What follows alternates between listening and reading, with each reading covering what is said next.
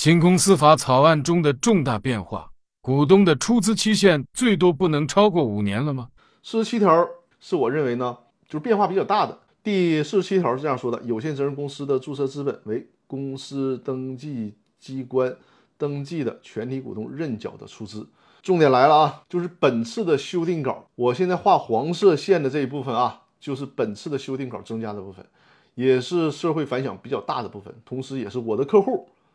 甚至于说我的媒体朋友非常关心的一个问题，就是在这个之前二十八号的时候，八月二十八号的时候，就有新闻已经披露出来了，说这次的审议稿一个很大的变化，就这句话啊，全体股东认缴的出资额由股东按照公司章程的规定自。公司成立之日起五年内缴出。下面第二款，法律、行政法规以及国务院决定对有限责任公司注册资本实缴注册资本最低限额另有规定的，从其规定。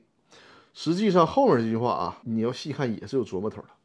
因为关于有限责任公司的这个注册资本的实缴最低限额的问题呢，可能在这个基础上还要有变化，有可能就不反映在公司法上了，直接由法律、行政法规进行规定就可以。这个暂且不论，我们说最重要的，你公司章程可以规定认缴出资的期限，但是最长期限不能超过五年，就这个意思。就是说你可以自己规定，但是呢，你没有办法逃过这个五指山。二零一三年以后啊，让人欢呼雀跃的，也引发了随后的大众创业、万众创新的这样一个潮流，就是彻底的放开啊，认缴出资，不设置期限啊，没有任何期限的要求和限制。那按照这个版本的公司法的征求意见稿，出资期限最长最长不能超过五年，五年之内就得缴足。如果这个最终啊新公司法实施之后就是这样的表述的话，可能每个人设立公司的时候，或者说每个人就得慎重的考虑要不要设立公司了。你需要五年之内就把注册资本缴足。呃，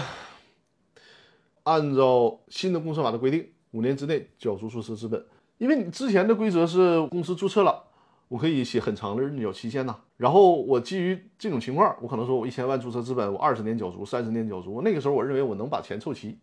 那你一下让我五年内缴足，这不把我坑了吗？是吧？呃，实际上如果按照纯法理立法法的这个规则呢，应该是法不溯及既往，就说如果这种限制呢，正常情况下应该是从我这个法律实施那天开始，你设立的公司五年期限。还有一种可能性呢，在之前啊，在这个公司法修订之前，这样的公司应该怎么处理？有可能，比如说在法律正式通过的时候，说你无论之前怎么设立了，你统一都给我试用五年，那就很麻烦了，对吧？那之前成立公司的动不动好几千万甚至上亿的都有啊，五年之内缴足，这就比较麻烦了。这样也给我们的创业者啊增加了很大的不确定性，这个就是不好把这个卖了。大家注意啊，目前现在是征求意见稿啊，而且是第三稿的征求意见稿。而且这一条是只在最新的，就是九月一号公布的这个征求意见稿里面突然出现的，它还不是一个正式的啊，还没有正式的颁布实施。至于说这一条能不能最终在正式的颁布实施的公司法里面保留，我们不知道。但只是说看到这一条呢，确实容易引发我们创业者的一些焦虑。还有一个问题啊，就是大家知道吗？在过去二零一三年甚至更早之前，甚至于说再早的公司法啊，是不允许公司认缴出资的，必须实缴。你公司成立，你只要成立那天，你比如说你公司注册资本是一百万，那么你就需要有一百万打到公司里面，这个公司才能成立。所以说，在当时就出现了很多所谓的中介的公司。这种中介的公司呢，他们干的活肯定是违法的了，对吧？干的活就是说帮公司垫付一大笔资金，使得股东呢完成实缴出资，公司成立之后再把这个钱抽出来。那实际上这么做就是典型的抽逃出资，而且在当时抽逃出资是。违法犯罪的是构成刑事犯罪的，因为有这个抽逃出资这这一说啊。那在二零一三年，就是完全放开了认缴之后呢，抽逃出资和虚假出资这个刑事犯罪这个罪名，按照全国人大常委会的一个解释啊，那属于立法解释了，这个效率非常高的，说对于普通的公司不再适用抽逃出资和虚假出资的这个刑事犯罪了。只是对于特别的公司，比如说你是银行啊、金融机构啊这些，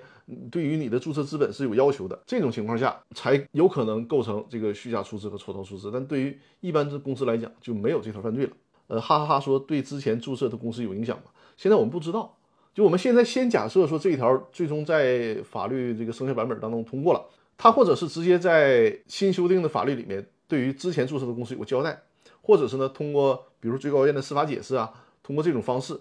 来进行规定，这都有可能。对于之前注册的公司究竟有什么样的影响，我们不知道。但刚才我也讲过了，如果按照立法法的原则，就法不溯及既往，正常情况下应该是对于之前注册的公司，因为那个时候法律是放开的，对于这个认缴出资期限没有限制，那么应该你还适用于原来的，但是你不能改了，比如说你原来写的二十年，你不能再改到三十年了，对吧？你就二十年，你只能少，不能再多了。就是正常情况下按照立法法的规则是这样的，但是究竟会怎么样，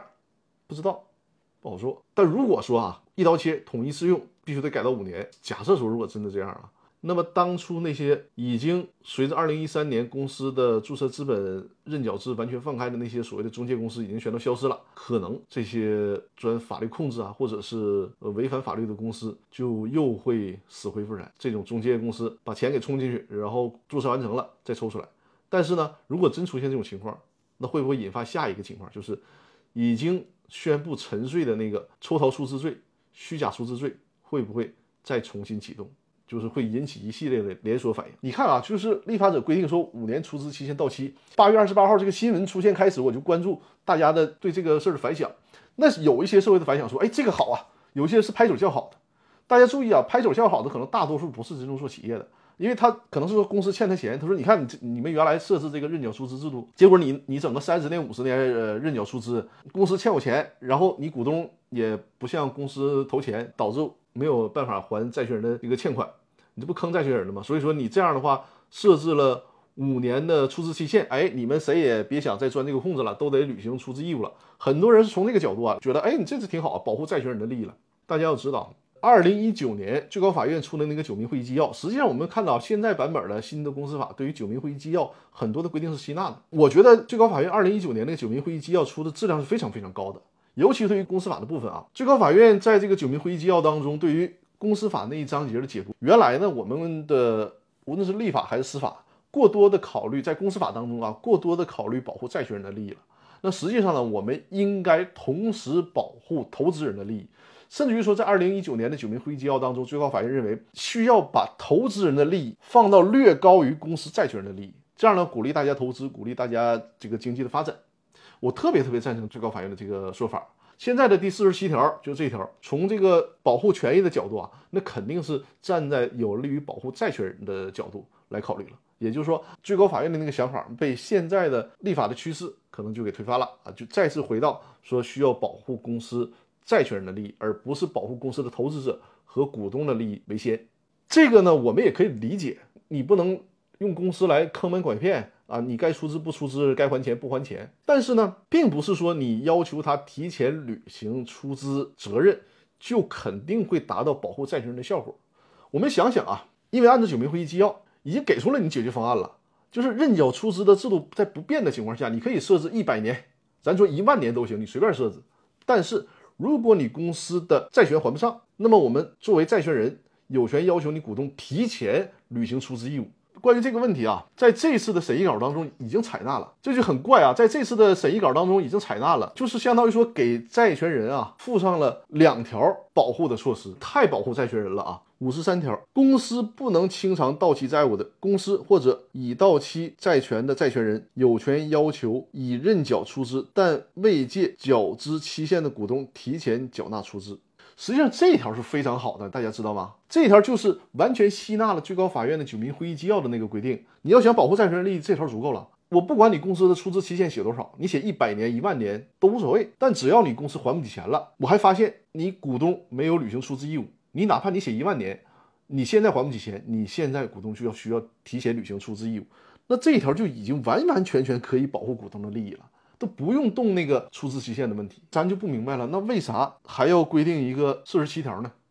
啊，为啥还要规定个四十七条，说出资期限需要五年呢？你要说站在保护债权人利益的角度，这个五十三条完全都保护了，足够用了呀。龙城瑞瑞说，公司欠款，股东的认缴出资期限为一百年后。给市场经济的良性循环带来很多问题。你看，呃，这个瑞瑞啊，很高兴你能提出自己的观点，你的观点也代表了很多债权人的观点。我也认同债权人的利益应该保护，包括我们代理案件的时候，我们很多的时候是给债权人做代理律师的，我们也会去想办法怎么去对付那些公司不还款、出资期限还没有到这样的公司啊，怎么让他们能还债权人的钱。但是就像我说的，你要想达到这个目的，并不一定非得说去限制出资期限呐。从保护债权人利益角度，我们看到了你这个第五十三条就可以了。你这个出资期限你写一百年可以啊，没问题。但只要你公司还不起钱，你股东就得提前履行出资义务，